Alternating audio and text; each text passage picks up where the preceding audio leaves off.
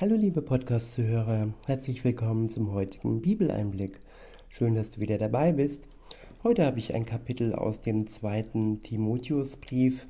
Es ist das Kapitel 2 und die Überschrift ist ähnlich wie der Titel meiner gestrigen Folge. Die Überschrift lautet, ähm, ich will euch noch erzählen, ich lese euch aus der Übersetzung Neue Genfer vor. Und jetzt zur Überschrift, sie lautet die Treue des Christen und die Treue Gottes. Ja, vorweg, mit der Treue ist es so, wenn beide sich gegenseitig Treue schenken, ob das jetzt in der Beziehung zwischen Mann und Frau ist, in einer Freundschaft ist oder eben auch in der Beziehung zwischen eines Christen und Gott, dann funktioniert eine Beziehung wenn, ein, wenn einer davon, und es kann nur einer sein, in einer menschlichen Beziehung können beide untreu werden, sowohl der Mann als auch der Frau, als auch die Frau, sorry. Aber in der Beziehung zwischen Mensch und Gott kann es nur der Mensch sein, der Gott gegenüber untreu wird. Denn Gott ist und bleibt treu und er hält sein Versprechen, er wird uns nicht enttäuschen.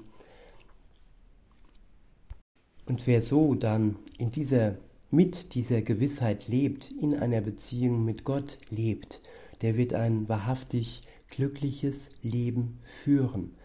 Denn ein Gegenüber, das uns Treue schenkt, das macht uns auch glücklich. Und demgegenüber, ja, möchten wir, wenn es gut läuft, wenn es von unserer Seite gut läuft, auch selber treu sein. Das ist in uns verwurzelt. Diese Geborgenheit, diese Sicherheit, die braucht jeder Mensch. Und nun zum Text. Ab Vers 1 heißt es, Timotheus, mein lieber Sohn, lass dir durch die Gnade, die uns in Jesus Christus geschenkt ist, alle Kraft geben, die du für deine Aufgaben brauchst ja, treu sein ist für manche manchmal schwierig, anstrengend, krampfhaft. Sie versuchen aus eigener Kraft treu zu bleiben, aus eigener Kraft ein guter Partner zu sein. Aber in der Beziehung mit Gott ist es anders. Hier ist es nämlich so, dass wir von Gott die Kraft geschenkt bekommen, aus seiner Gnade heraus die nötig ist, um ihm gegenüber treu zu bleiben, um ihm gegenüber ein guter Diener, eine gute Dienerin zu sein. In Vers 2 heißt es, Gib die Botschaft, die du von mir gehört hast und deren Wahrheit dir von vielen Zeugen bestätigt wurde, an vertrauenswürdige und zuverlässige Menschen weiter, die ebenfalls fähig sind, andere zu lehren. Ich wiederhole, gib die Botschaft, die du von mir gehört hast und deren Wahrheit dir von vielen Zeugen bestätigt wurde, an vertrauenswürdige und zuverlässige Menschen weiter, die ebenfalls fähig sind, andere zu lehren ja, die Botschaft weitergeben. Hier steht aber nicht grundsätzlich an jeden weitergeben.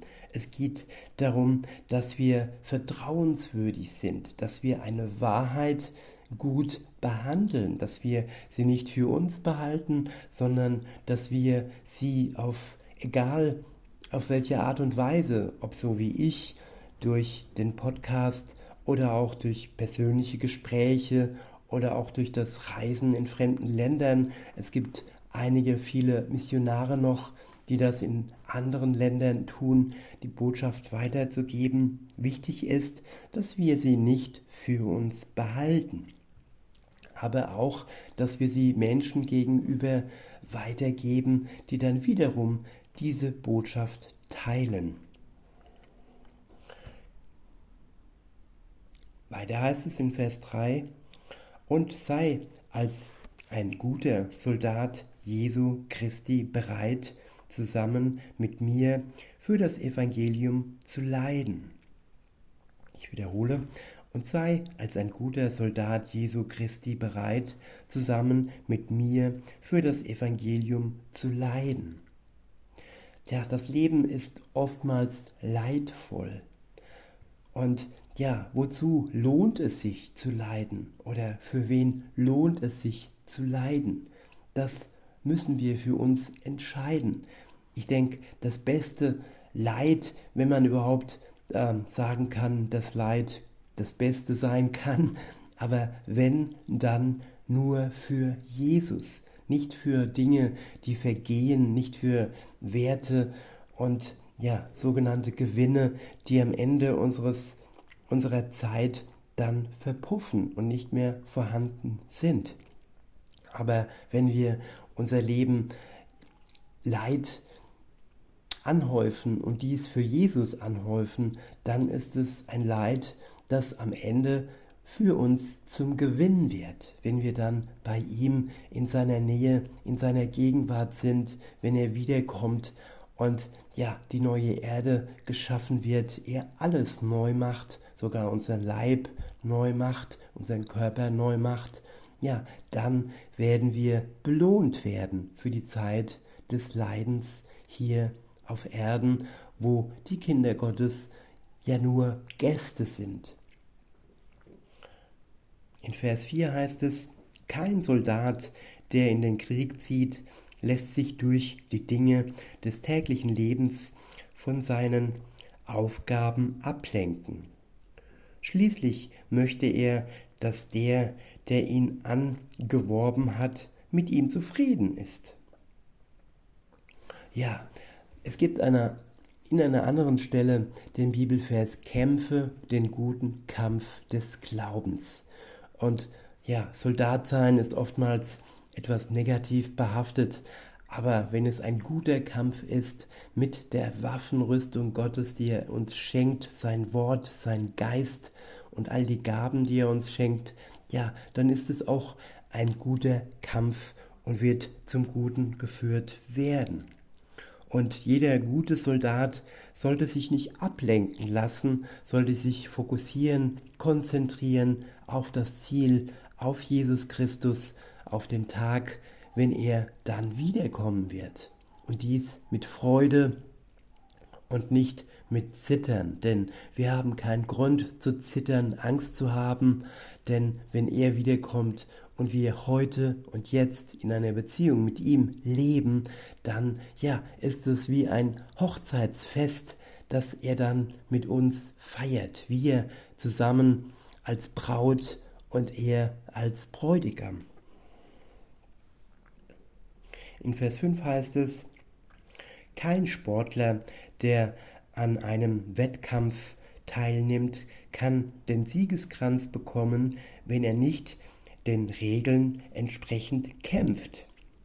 Und wer darf als erster vom Ertrag der Ernte essen? Ist es nicht der Bauer, der die schwere Feldarbeit verrichtet? Ich wiederhole, kein Sportler, der an einem Wettkampf teilnimmt, kann den Siegeskranz bekommen, wenn er nicht den Regeln entsprechend kämpft. Ja, die Welt kämpft mit üblen Regeln, mit bösen Machenschaften. Sie, ja, sie hat keine Hemmung, Menschen zu töten, zu vergiften, krank zu machen und ja, wie gesagt, sie umzubringen. Das sind Mittel des Kampfes, die nicht im Sinne Gottes sind. Im Sinne Gottes ist es, ja, mit seinen Mitteln, nach seinen Regeln zu kämpfen. Und das heißt auch mal, dass wir, ja, die Waffe in Gänsefüßchen namens Liebe einsetzen, dass wir unsere Feinde lieben. Und die Liebe ist die größte in Gänsefüßchen Waffe, die man sich vorstellen kann. Wenn uns jemand verletzt, wenn uns jemand beleidigt und wir ihn dennoch durch die Kraft und durch die Gaben des Geistes Gottes lieben können, dann ist er oftmals entwaffnet. Er ist baff sozusagen. In Vers 6 heißt es, und wer darf als erster vom Ertrag der Ernte essen? Ist es nicht der Bauer, der die schwere Feldarbeit verrichtet? Denkt über diese Dinge nach.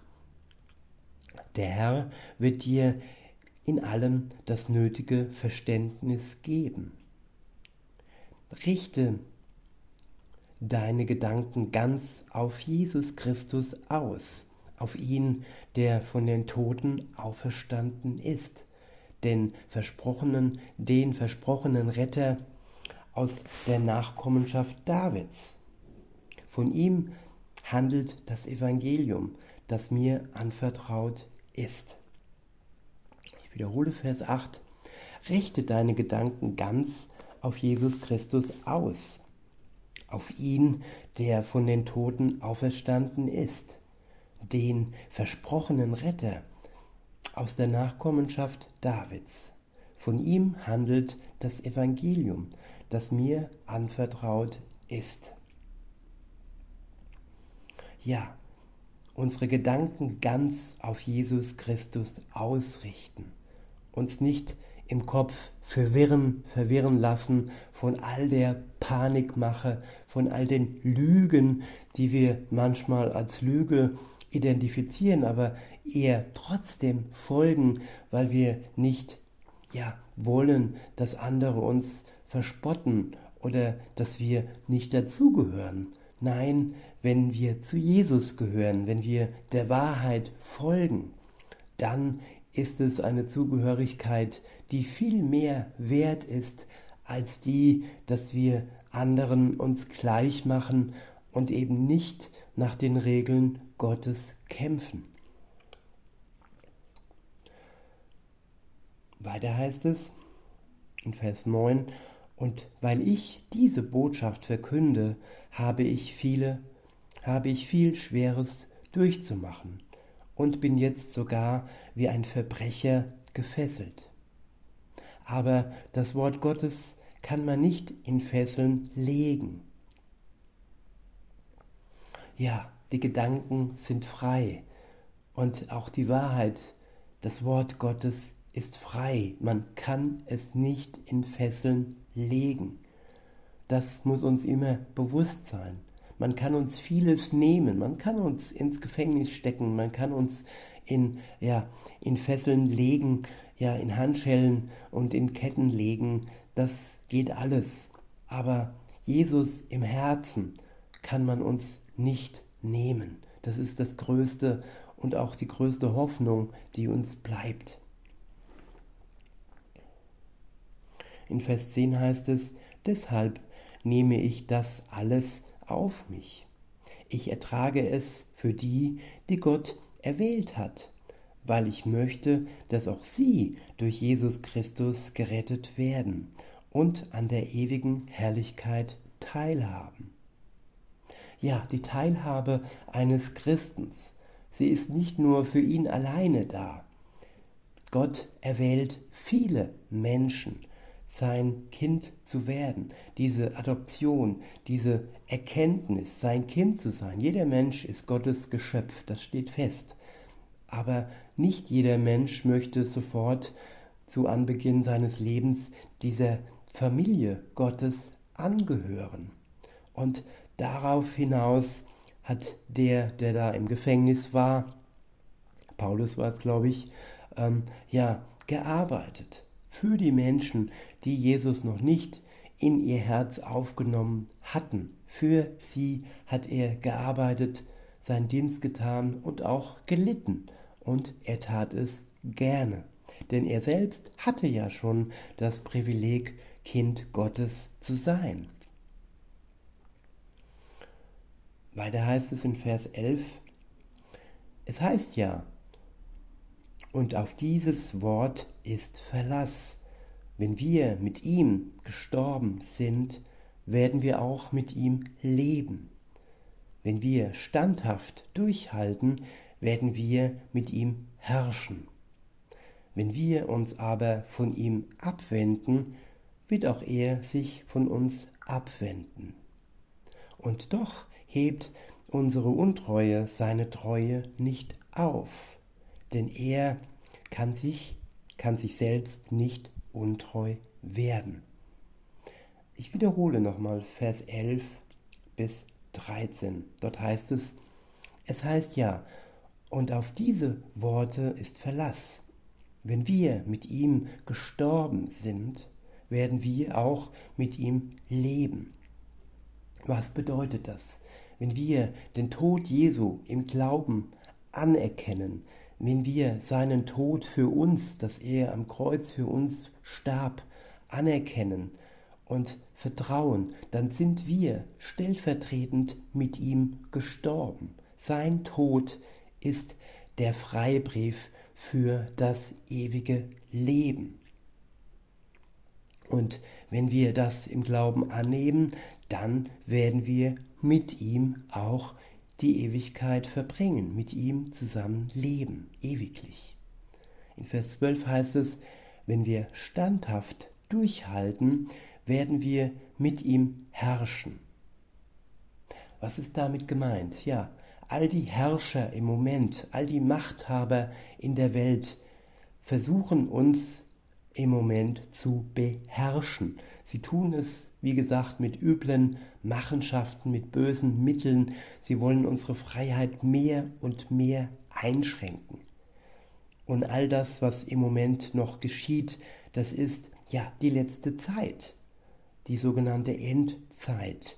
Und wenn Jesus wiederkommt und wir mit ihm eine Beziehung haben, dann werden wir mit ihm zusammen herrschen über die, die uns beherrscht haben und noch beherrschen im Moment. Weiter heißt es, wenn wir uns aber von ihm abwenden, wird auch er sich von uns abwenden.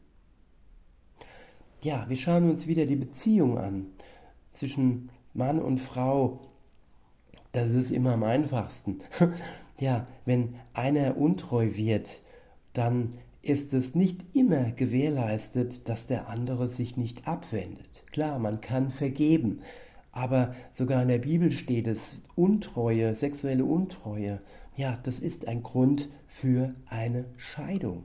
Es ist ein tiefer Schmerz, der hier verursacht wird. Es ist ein Trauma. Es ist einfach schrecklich, wenn Mann und Frau eins werden, sich vereinen und der eine dann ja sich mit dem Nächsten oder der Nächsten vereint, dann ist es einfach ein riesengroßes Drama und Trauma. Und da wendet Mann oder auch Frau sich schon mal vom Partner ab. Und bei Gott, wie ist es bei Gott? Er wendet sich vielleicht ab, aber trotzdem ist er nicht untreu. Gott wird niemals untreu sein. Denn, ich wiederhole nochmal, wenn wir uns aber von ihm abwenden, wird auch er sich von uns abwenden. Und doch hebt unsere Untreue seine Treue nicht auf, denn er kann sich selbst nicht untreu werden. Ja, wie ist es bei, bei den Menschen? Ja, der eine wird untreu und der andere zieht dann oftmals nach. Und wenn die Beziehung in die Brüche geht oder die Ehe in die Brüche geht, ja, dann ja, wird auch der andere dann mehr, mehr oder weniger untreu. So aber nicht bei Gott, denn Gott kann nicht untreu sein. Er ist heilig. Und Untreue ist Sünde. Gott ist mit null Prozent Sünde behaftet. Nur aus diesem Grund konnte Jesus für uns am Kreuz sterben. Er war der Sohn Gottes. Er hat hier auf der Welt als einziger Mensch gelebt, ohne Sünde. Und das konnte er nur, weil er eine ganz enge Verbindung hatte mit seinem Vater und weil er halt direkt von ihm kam und schon seit Anbeginn der Welt mit ihm zusammen war. In diesem Sinne möchte ich es heute mal bei diesen Versen belassen, denn ich denke, es ist ein guter Schluss, sich klar zu machen, dass Gott uns gegenüber niemals untreu werden wird. Ich wünsche euch noch einen schönen Tag und sage bis denne.